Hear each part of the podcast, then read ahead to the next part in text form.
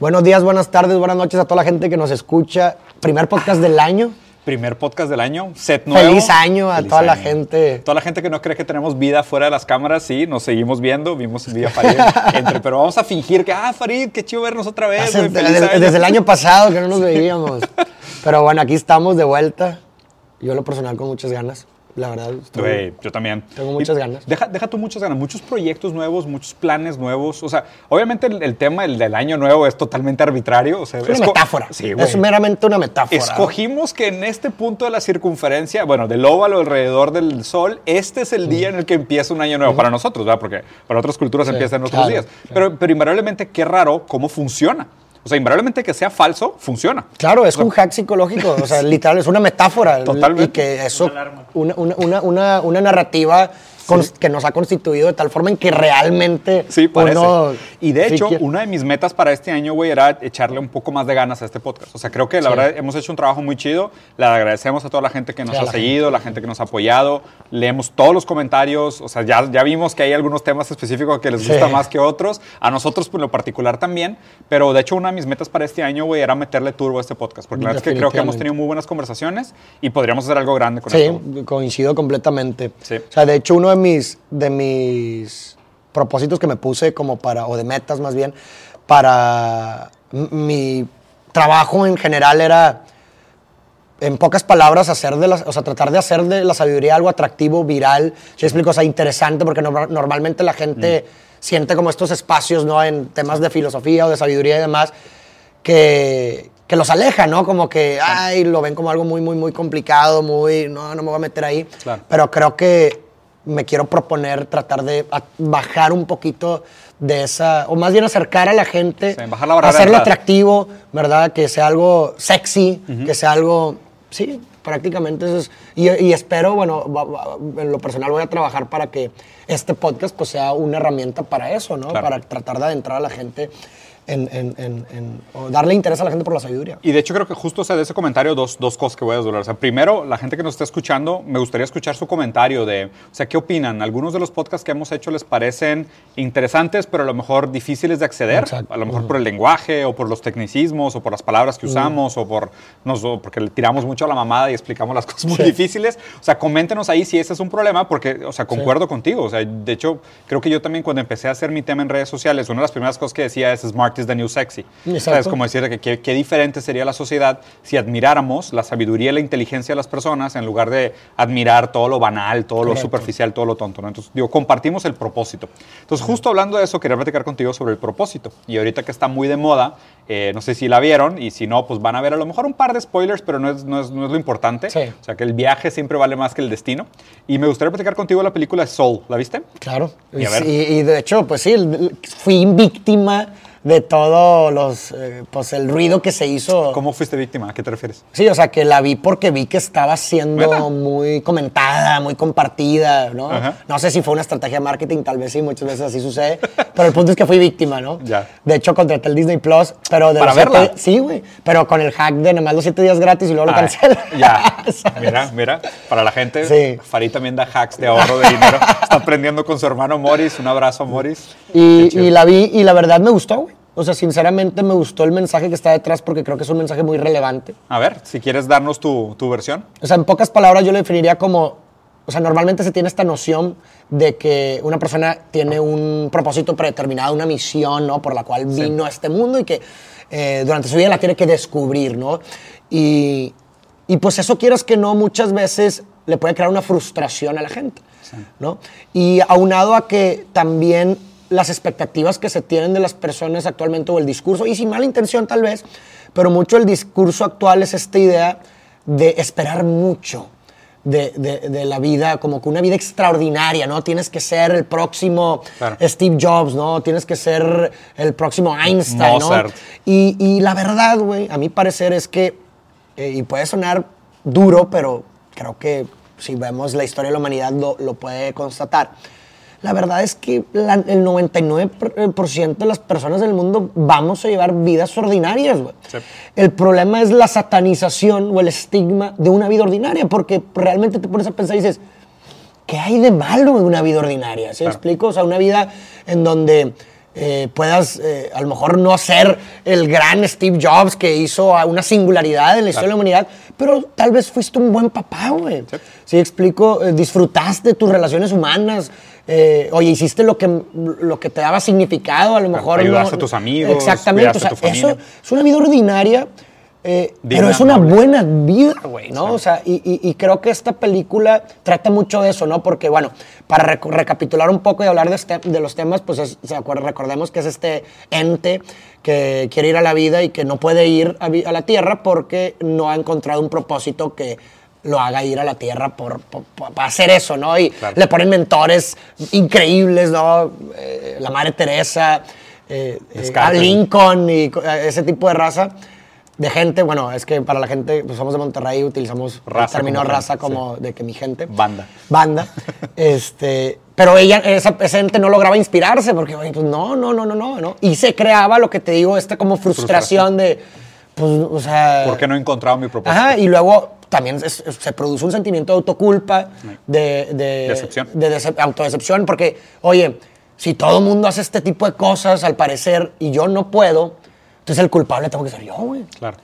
¿no? Entonces, ¿tú qué, o sea, qué piensas con respecto a ese tema del propósito? O sea, ¿tú crees que la gente viene con un propósito predeterminado o es algo que se construye día con día? ¿Es una narrativa que nos construimos? ¿Tú qué piensas al respecto? Yo, mira, se me, hace, se me hace muy bonito el mensaje. Digo, hay, hay algunos puntos ideológicos que me parecen un poco complicados de la película, porque creo que, digo, obviamente, ¿no? O sea, eh, y el medio es el mensaje en ese sentido. O sea, qué raro que una película que venga de Hollywood, que venga de Disney, venga, venga a desmistificar el celebritismo, Sí, ¿sabes? claro. O sea, me parece por lo menos un poco hipócrita, por lo menos, ¿no? Pero vamos a, vamos a dejar de lado todo el, met- ah, el ah, metacontexto, exacto, ¿no? Y vamos a hablar del, del- del- del contenido de la obra per se. El contenido de la obra sí se me hace bueno, se me hace interesante y creo que es un buen mensaje, porque me parece que la pandemia que estamos viviendo de depresión, de ansiedad, de que la gente se sienta tan mal consigo misma, viene justo de ese agujero entre lo que se espera de ti y lo que eres. ¿No? Expectativas versus realidad. Expectativa versus realidad. Y, y de hecho concuerdo contigo. De hecho, justo cuando te estaba escuchando platicar, me, me acuerdo, me resonó en la cabeza una frase que me dijo Ale, mi esposa, antes de que nos casáramos, ¿no? De que, pues, platicábamos, de que, pues, tipo, me estaban ofreciendo trabajo en otro lugar y, y, ¿sabes? Siempre está este tema de, pues, debo de aspirar a más y el sacrificio que implica la aspiración a más. Y Ale me dijo una frase, güey, que se me quedó tatuada en la mente. Me dijo, yo aspiro a una normalidad feliz. O sea, y, y dije, wow. Sea, qué fuerte, una, güey. una vida ordinaria. Sí, una, una ¿Cuál no- es el problema con una Sí, vida güey. ordinaria, güey? Exacto, que quiero despertarme en la mañana, que tomemos el café, que platiquemos, que hagamos cosas juntos, ¿sabes? Que compartamos unos gustos, que tenga mi vida y tú tu vida. O sea, y yo pensé, wow, güey, o sea, qué chingón poder llegar y decir, ¿tú a qué aspiras? A una normalidad feliz. Ok.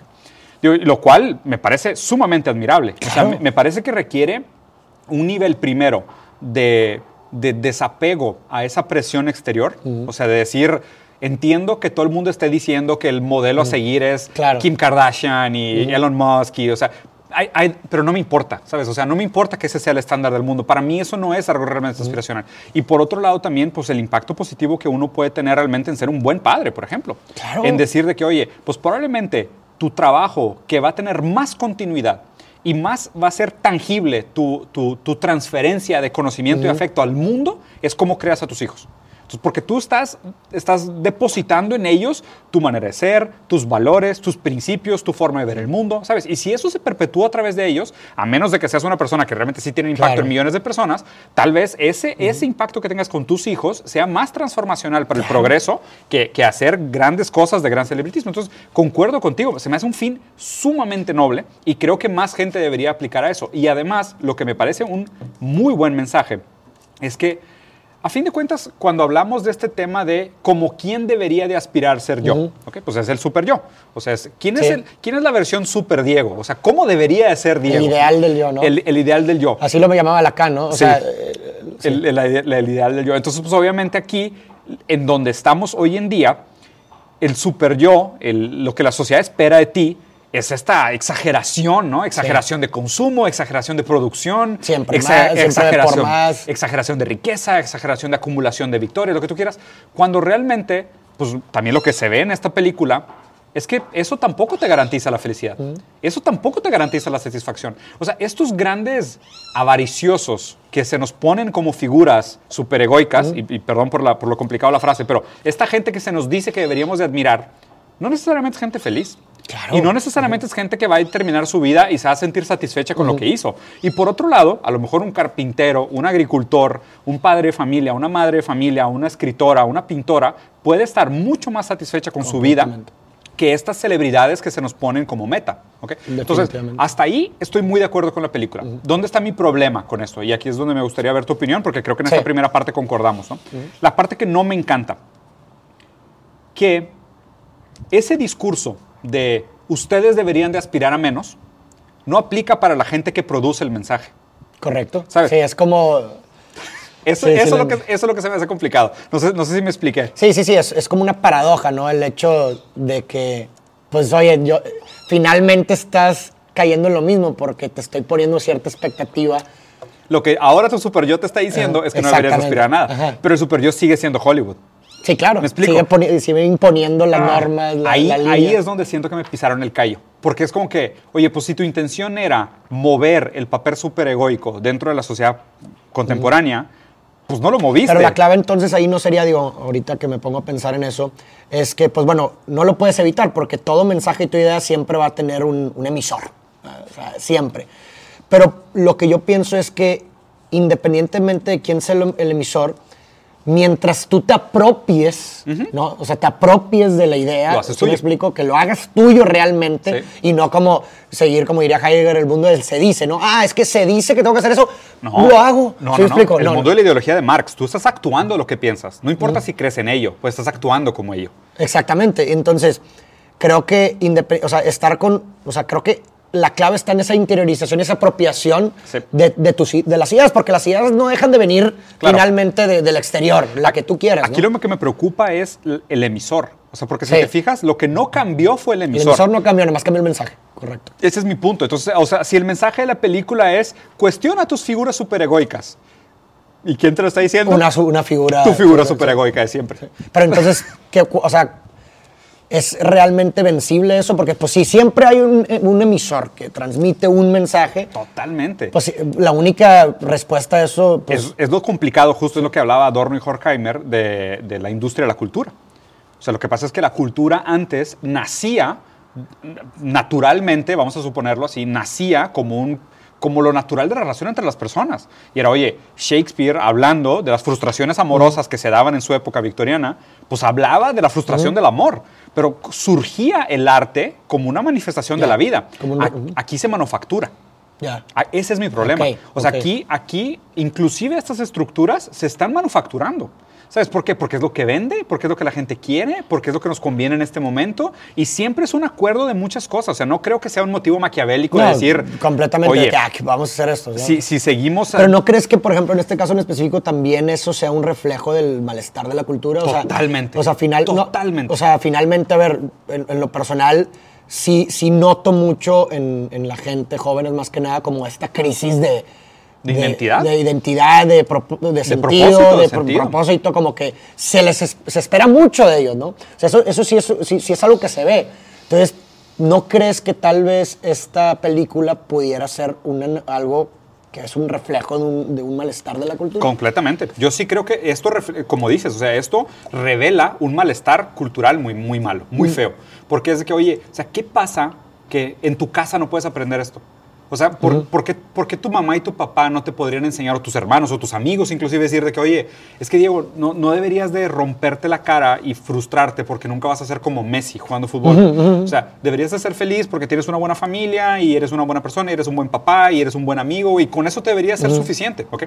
El problema es que cuando existe esta incongruencia en el mensaje, ¿no? Porque me parece que, es, que ya. es- o sea, Soul me parece que es como una gota de agua que es muy contradictoria a muchas otras cosas que estamos viendo, y al mismo tiempo me parece como esta onda hipócrita de decir, ahora el mensaje mainstream es el minimalista, no te apegues. Ya. ¿Sabes? Es como este budismo capitalista, güey. O Sí, sea, sí, es sí, este sí, sí, sí. Budismo falso de vive una vida sin apegos y nada te va a faltar. Y si el, el que es feliz no es el que mucho aspira, es el que poco desea. ¿Sabes? Es como que, neta, pero, pero realmente el que te lo está diciendo te lo quiere vender.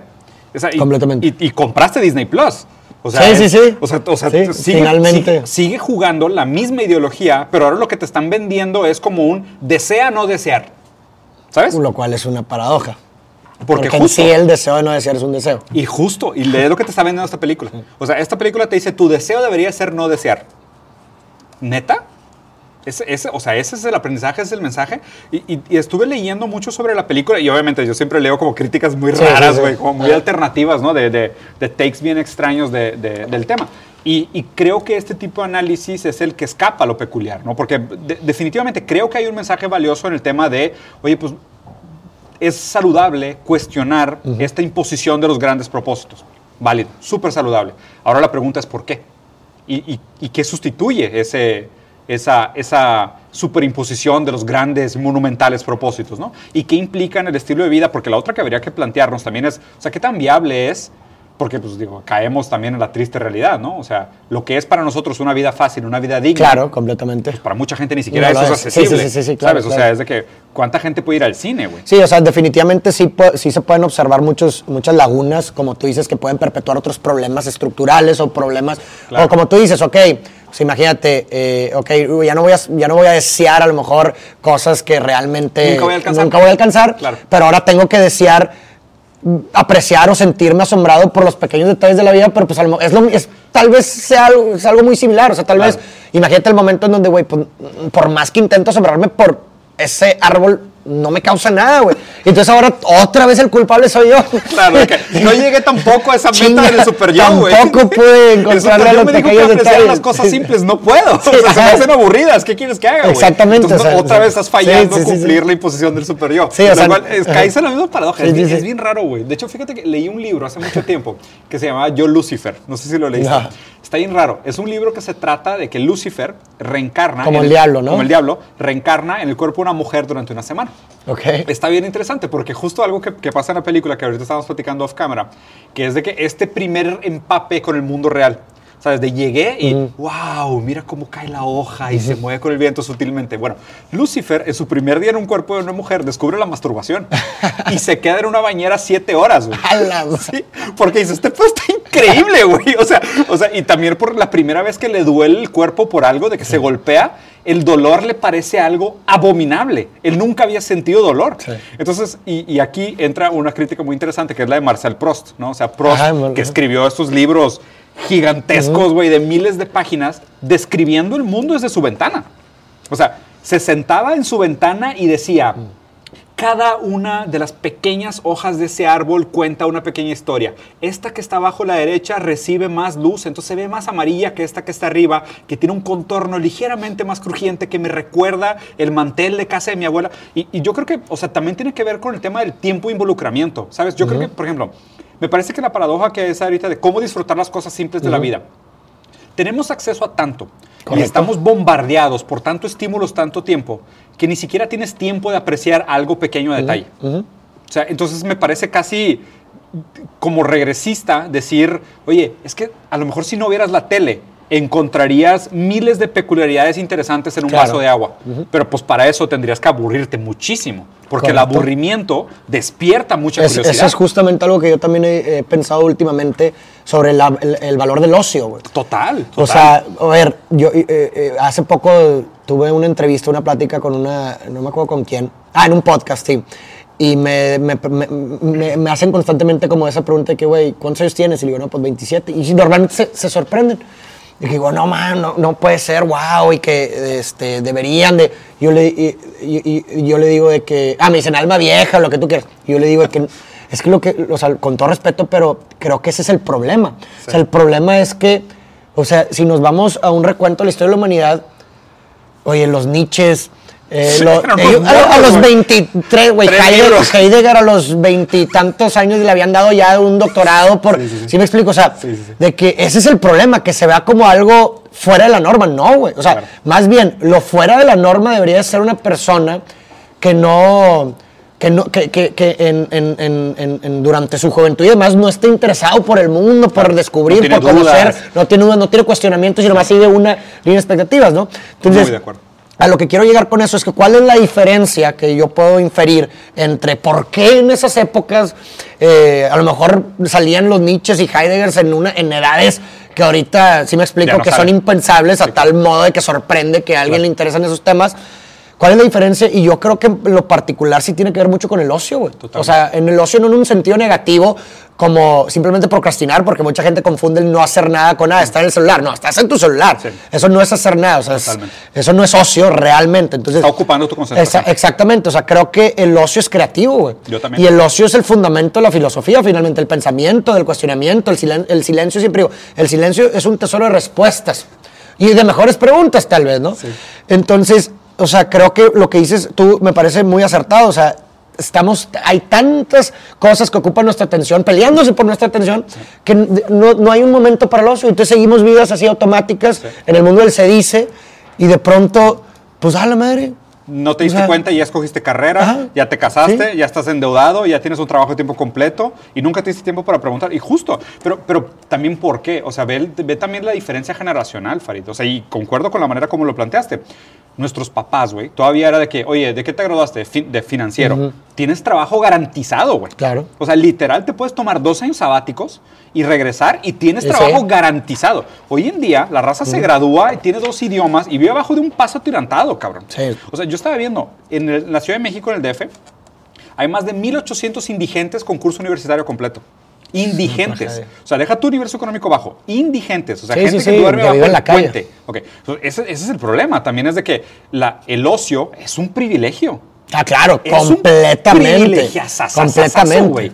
O sea, y, el problema es de que en otros momentos de la vida eran privilegiados con el ocio. Hoy en día, en la hiperproductividad, cabrón, si a los 18 años todavía no tienes tu primer startup, la, la- la sociedad te tachó de inútil. Sí, es italiana- italiana. Es de que, oye, 18 años, si no tienes experiencia laboral, qué huevón, Sí, ¿qué sí, has sí, hecho? sí. De que, dude, espérate, me, o sea, me, me salió el primer pelo de la barba ayer, cabrón. Sí, Eso o sea, las condiciones estructurales actuales no permiten practicar, o sea, El ocio. están, sí, o sea, no permiten el ocio. sí. Entonces, está, eh, eh, y que es muy conveniente. Claro, güey. Sí, no, claro. es porque el que, es no muy piensa, el que conveniente, no sí, piensa no reta. Exactamente. Y, entonces, lo- lo- y ahora para, para terminar, si quieren, este diálogo, ¿no? justo lo que estamos tratando de hacer yo y Farid con esto es, o sea, si estás escuchando esto en tu momento de ocio, a lo mejor vas manejando el trabajo, o estás en un break de la escuela, de universidad, o con amigos, o en cualquier momento, eh, justo lo que les queríamos dar era ese espacio. O sea, si ustedes a lo mejor no tienen el ocio y el tiempo, o la concentración, o la disciplina para hacer este tipo de cuestionamientos en sus tiempos libres, es lo que estamos tratando de hacer yo y Farid. O sea, ayudarlos y, y que nuestra voz sirva de eco para preguntas que ustedes también se deberían de estar haciendo. Entonces, antes de aceptar un propósito que parece que alguien más social, cultural, ideológicamente les impone, a lo mejor lo que deberíamos de pensar de esta película de Soul es eh, ¿Cuál es el punto de tener propósitos? O sea, ¿qué rol juegan en la vida los propósitos? Eh, ¿Qué implicaciones tienen cada vez que alguien co- en- encuentra Claro. un propósito? O inclusive entra en esa mentalidad de que los propósitos son algo que tenemos que encontrar. Que inclusive eso se me hace cuestionable. Eh, De hecho, justamente eso es lo que quería eh, poner sobre la mesa, que hay, una, hay, una, hay dos citas que me parece que van muy bien con esto de Sartre.